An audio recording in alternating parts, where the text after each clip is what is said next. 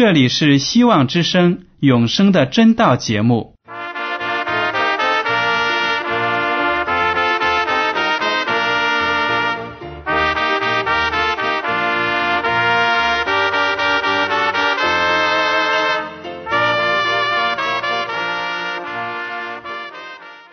亲爱的听众朋友们，你们好，我是艾德，很高兴今天能和你们在永生的真道这个栏目中见面。耶稣说：“听上帝的话语，并且遵守的人是最有福气的。”所以，艾德现在能够通过电波和你们分享上帝的教导，感到十分快乐。我也希望众位弟兄姐妹。还有那些正在寻求真道的朋友们，也能够珍惜这段时光。大家不妨在手边准备好纸和笔，将今天讲到的要点和经文章节做些记录，以便过后自己再亲自查考圣经。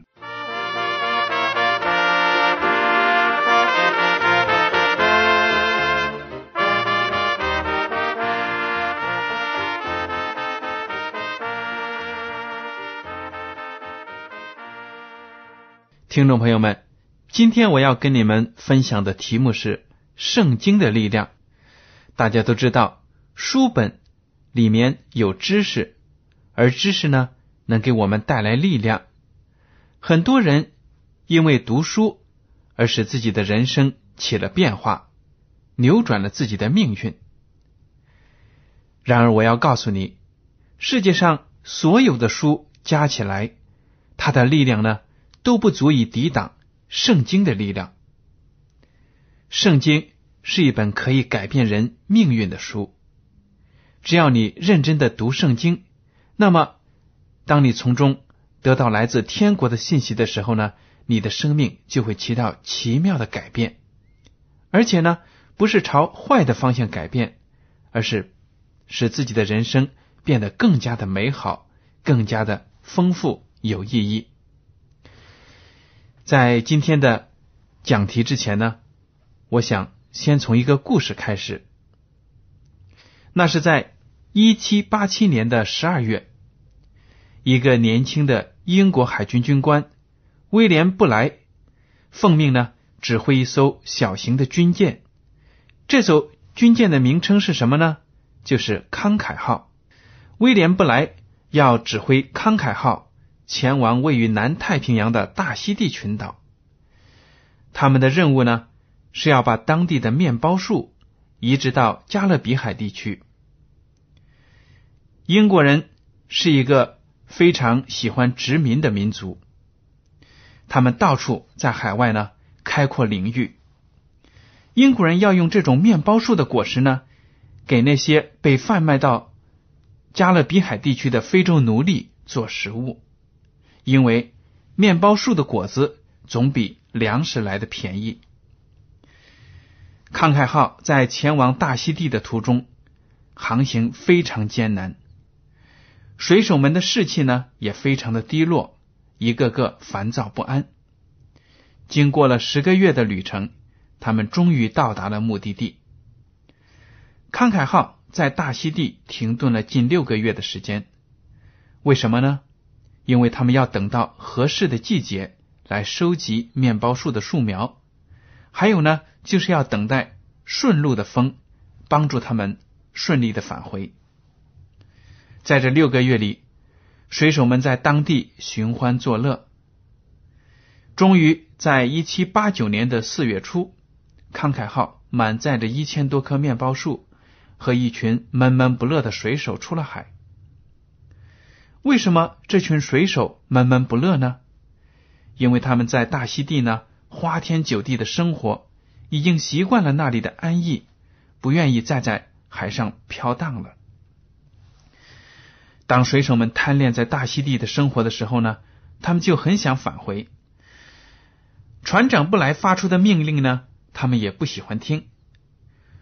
终于，一七八九年四月二十八日，以大副。弗莱彻为首的一伙人呢，发动了哗变。哗变呢，就像是军队里或是水手当中发生的一场小的政变。这场哗变呢，结果就造成船长布莱和其他那些不愿意随从哗变的水手被强迫进入一条只有七米长的备用艇。然后呢，这些造反的水手把布莱和其他的这些人，还有这条备用艇呢，就放逐，让他们随波漂流。船长布莱凭着他出色的导航技术和坚定的毅力，靠着船上少量的功绩，经过四十八天的漂流，终于在蒂文岛登陆了。整个历程呢，近四千英里，创造了航海史上的壮举。但是，船长布莱和他的奇迹，不是我们今天讲到所关注的焦点。我们今天要看的是发生在那些。哗变的水手身上的事情。当弗莱彻率领那些哗变的水手返航大溪地的时候，他们试图在那里安居乐业，但是他们后来放弃了这个计划。于是呢，九个水手、六个大溪地的男人和十二个大溪地的女人，驾驶着康凯号来到了一个叫皮特肯的小岛上定居下来。这帮人在荒岛上。根本没有太平，以为呢只有这么几个人应该能够和平的相处，但是却不然。男人们因为争夺女人而互相的残杀。到了一七九三年九月，在当初的男人当中呢，只有四个英国水手还活着。后来他们又摸索出造酒的方法，于是酗酒的问题呢。就非常的严重。这些人酒后经常的斗殴，最终又有两个男人死去了。现在只剩下约翰·亚当斯和内德·扬两个男人。他们的背后呢，是一群孤儿寡母。这些孤儿寡母就是以前的水手和这些大溪地本土的女人所生的后代。约翰·亚当斯和内德·扬从康凯号遗留下来的物品当中呢，发现了一本圣经。于是呢，他们开始非常认真的学习。内德·扬于一八零零年死于哮喘病，约翰·亚当斯呢就成了岛上居民的头领。亚当斯曾经是一个爱酗酒、打斗的水手，自从他开始学习圣经之后呢。他的性情发生了巨大的变化，他开始爱护岛上的那些死去的水手们留下的孤儿寡母，他把圣经的教导呢也传达给他们。当一艘美国的船“托帕斯号”于一八零八年发现了皮特肯岛时，船长惊奇的发现一群活泼兴旺的基督徒生活在这里。皮特肯岛呢？至今仍然存在，康凯号的水手们的后代也仍然生活在这里。听众朋友们，从这个故事呢，说明了什么呢？我们从中可以看出，圣经这一本满载着上帝话语的书呢，可以改变人罪恶的心灵。当时的皮特肯岛只有那么几个人，随着他们的繁衍。各种问题的产生，还有暴力的出现，都是因为人的罪、人的软弱。人的社会呢不会越来越好，而是呢因为人的败坏而越来越堕落。但是这群幸存者却发现了一本圣经，因为他们开始认真的读圣经，并且按照圣经的教导去生活。整个岛上的居民都起了非常奇妙的变化，所以说，圣经可以改变人生，叫人呢行善，而且追求上帝的天国。基督的爱可以把生命灌注在一个即将灭亡的人的身体内，让他重新有精彩的人生，而圣经呢？就是讲述基督的这种爱。在新约的提摩太后书第三章十六到十七节这样说：“圣经都是上帝所漠视的，与教训、督责、使人归正、教导人学艺，都是有益的，教属上帝的人得以完全，预备行各样的善事。”原来圣经是上帝所漠视的，也就是呢，上帝是圣经的真正的作者。圣经里的话语呢，能够教训人，使人归正，教导人学艺，教属上帝的人得以完全。这就是圣经的奇妙之处。好了，接下来我们来仔细的看一看，圣经究竟是一本什么样的书？怎么样，我们才能够学习好圣经呢？好，首先我要告诉你一个非常有趣的事实。圣经一共有一千一百八十九章。有趣的是呢，位于圣经最中间的经文是诗篇的第一百一十八篇第九节，这样说：“投靠耶和华，强似依赖王子。”这句经文呢，就从根本上讲出了圣经的重要意义。如果我们通过圣经能够认识耶和华上帝。把我们的信心交托给他，让他来掌管我们的命运，那么我们就不会依靠任何的人。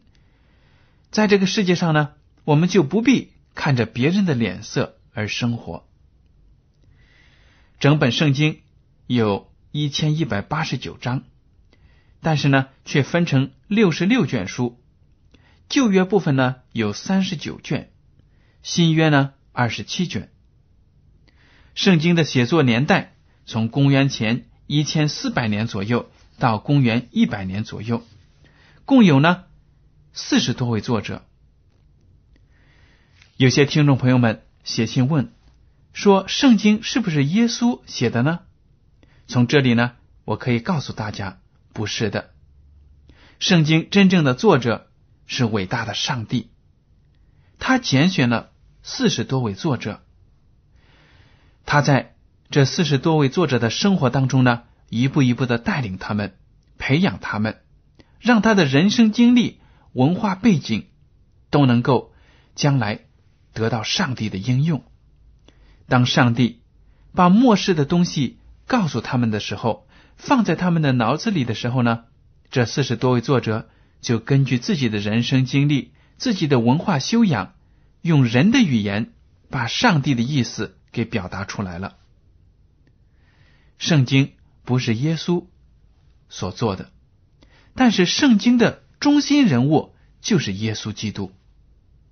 这四十多位作者呢，他们虽然生活在不同的年代，有着不同的职业、不同的经历，但是他们写作的主题却是一样的，那就是上帝通过耶稣基督来拯救犯罪堕落的人。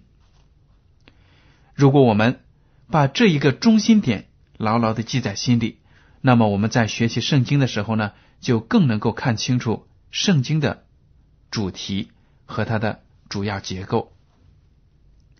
好了，刚才我们简单的介绍了圣经的一些有关事实，接下来呢，我想跟大家来谈一谈圣经的学习原则。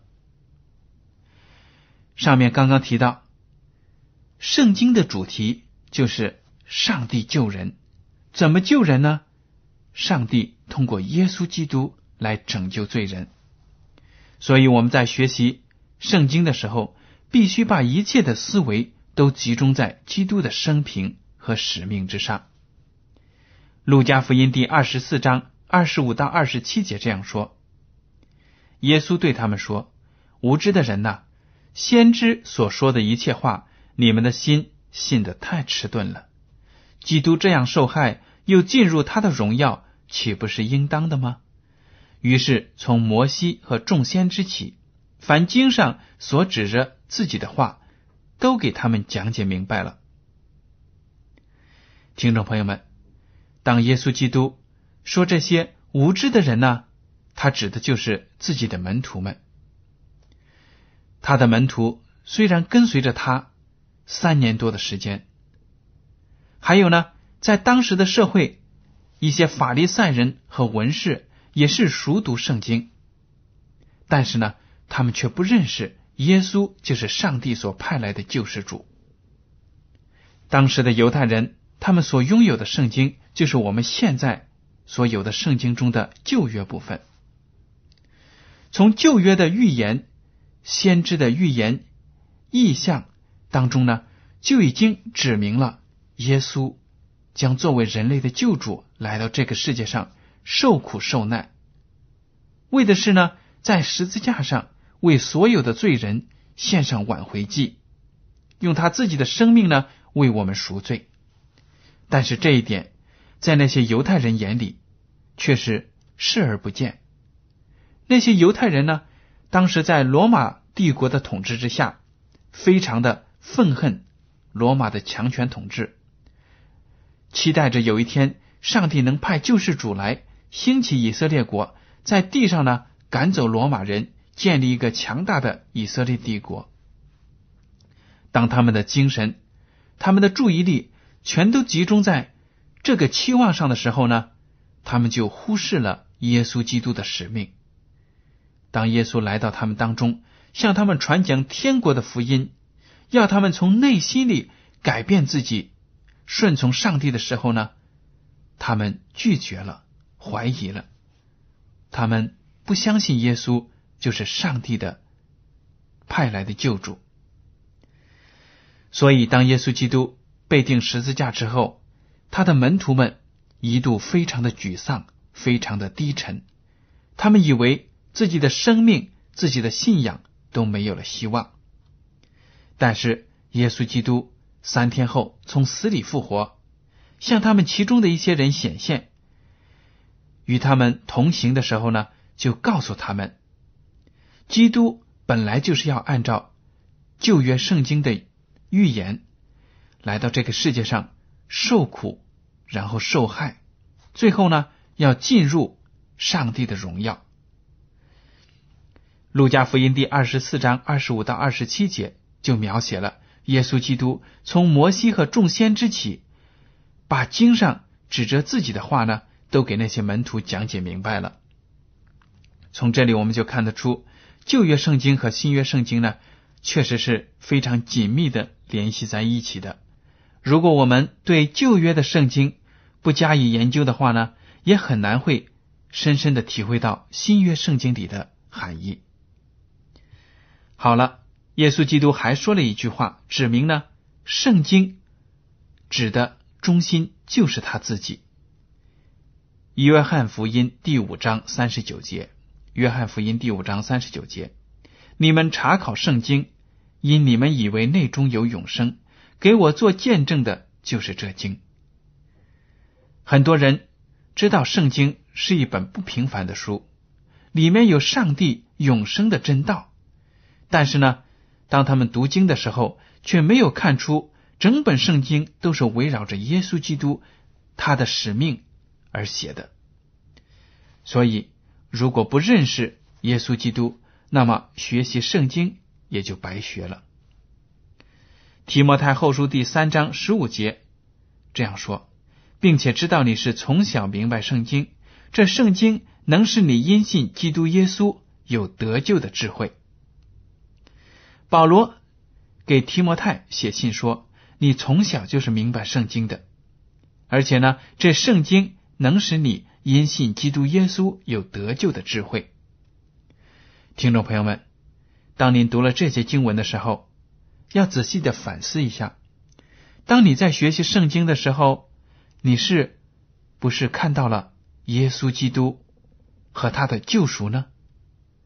如果你只是把圣经当成一本世俗的小说来读，那么你就错过了耶稣，错过了得救的智慧。好，接下来我们来看一下。另一点，当我们在学习圣经的时候，应该注意的，那就是我们必须认识到圣经的重要性。在约伯记第二十三章十二节有这样一句话：“他嘴唇的命令我未曾背弃，我看重他口中的言语，过于我需用的饮食。当我们知道圣经包含着上帝的话语，给我们的人生有指南的时候，我们就说，圣经呢，它的重要性要过于我需用的饮食。如果我们废寝忘食的学习圣经，把圣经看得比吃饭喝水还要重要，那么就说明呢，我们是真正的用正确的方法对待了圣经。诗篇第一百一十九篇一百零五节这样说：“你的话是我脚前的灯，是我路上的光。”这节经文呢，就道出了圣经对人生的指导作用。我们所生活的这个世界常常是黑暗的，经常被撒旦魔鬼所编造的种种理论和谎言呢给遮蔽掉。当我们在这层黑暗当中被蒙蔽的时候呢，我们看不清前面的道路，不知道人生的前途在哪里。这个时候，我们就更加需要圣经来指引我们，因为上帝的话。是我们脚前的灯，是我们路上的光。接下来呢，我想跟大家说的是，如果我们要是想搞清楚圣经所讲的真理，那么我们必须依靠圣灵的导引。约翰福音十六章十三节这样说：“只等真理的圣灵来了，他要引导你们明白一切的真理。”耶稣基督在这里就告诫他的门徒们：圣灵可以领导人明白一切的真理，因为当上帝将他的意思放在那些作者的头脑里的时候呢，他是用圣灵在感动这些作者，所以圣灵也是圣经的真正创作者。圣灵是三位一体的真神上帝中的。一个位格，圣父、圣子、圣灵，他们三者呢，虽然位格不同，但是他们的荣耀却是相同的，他们的地位也是平等的，但是他们的各自的职责呢有所不同，做工的方法有所不同。当圣灵把上帝的真理感动。那些作者的时候呢，他就是圣经的真正的作者，而且圣灵本身也是上帝。如果我们寻求圣灵的导引，让圣灵开启我们的思维，那么我们在读圣经的时候呢，就更能明白里面的真理。格林多前书第二章十三节这样说，并且我们讲说这些事。不是用人智慧所指教的言语，乃是用圣灵所指教的言语，将属灵的话解释属灵的事情。如果大家把圣经当成一本历史小说或者一本传奇的小说来读的时候，我们就不可能依靠圣灵明白其中属灵的事情。但是，当圣灵进入你的心中的时候呢？那些平平凡凡的故事。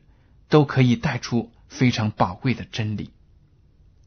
好了，接下来让我们看一看基督徒在圣经的指导之下应该过什么样的生活。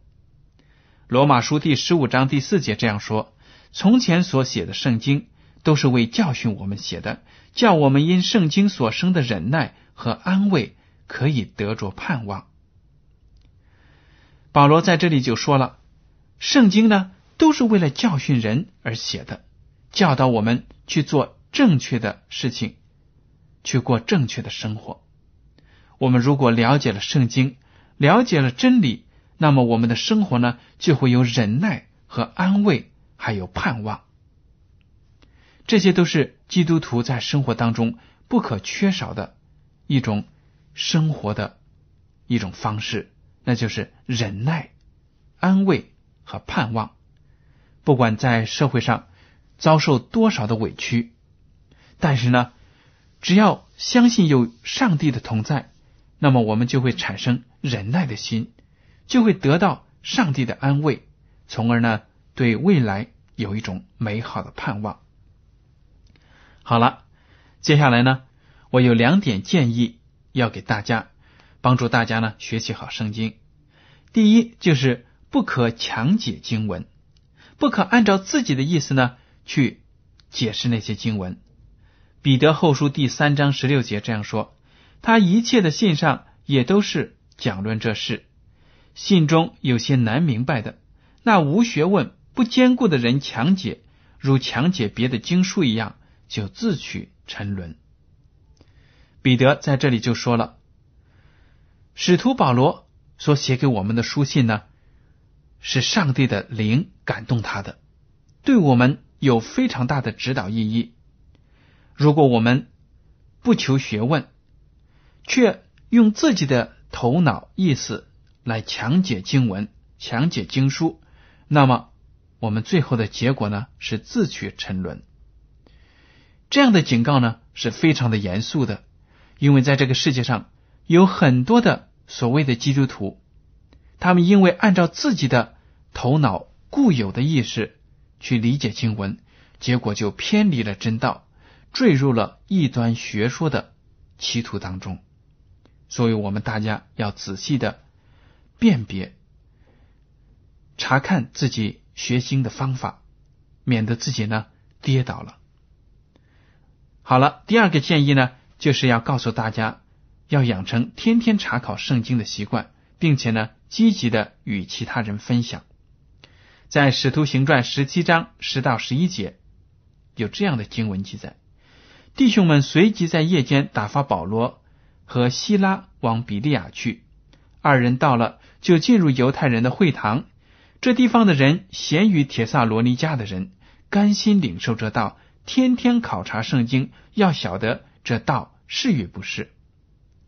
这里呢，就把比利亚的人这里的信徒给列出来了，说他们天天读圣经，而且呢，用圣经的话语。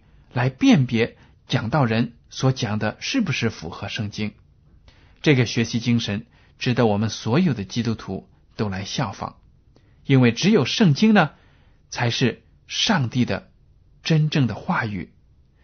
如果我们用圣经来辨别其他的异端学说，那么我们就不会被那些歪门邪道的理论呢给引诱偏了。好了，听众朋友们。今天的永生的真道节目呢，到此就结束了。您如果对今天的讲题有什么想法，可以写信给我。我的通讯地址是香港九龙中央邮政局信箱七零九八二号，请署名给爱德。爱是热爱的爱，德是品德的德。如果您在来信中要求得到免费的圣经灵修读物、节目时间表，我们都会满足您的要求。